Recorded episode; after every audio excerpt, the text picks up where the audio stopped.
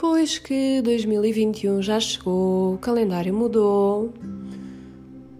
E o que eu tenho achado muito curioso é que uma boa parte das pessoas que eu conheço, e conheço muitas pessoas, decidiu que iria um, celebrar de forma comedida a entrada do novo ano.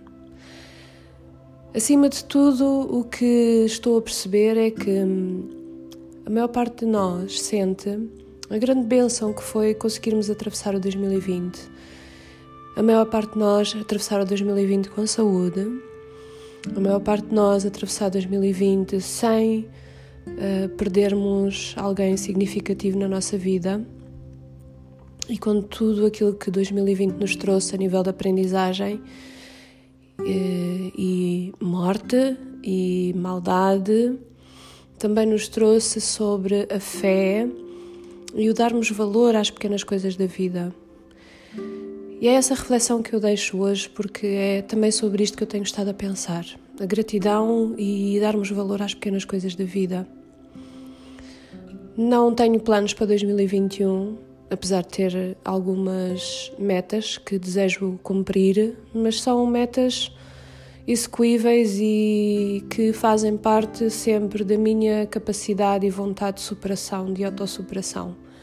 Não é porque entrou um novo ano que eu vou eh, estabelecer limites ou planificações que estão fora do meu alcance. Nada disso, nunca foi assim.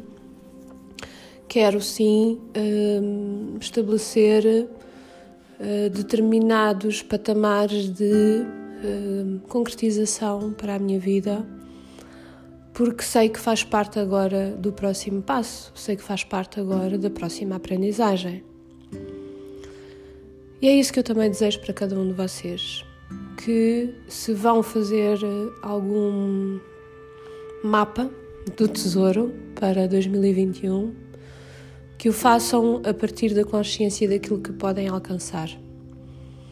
Que façam a partir também da consciência daquilo que podem sonhar.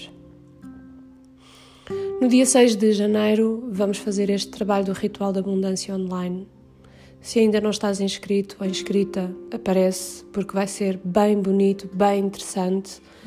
No primeiro quarto minguante de 2021, vamos nos libertar daquilo que já não faz falta, vamos fazer limpeza energética e vamos abrir espaço para a grande Criadora e a grande Criativa do Universo, que é a Deusa Mãe. Vamos?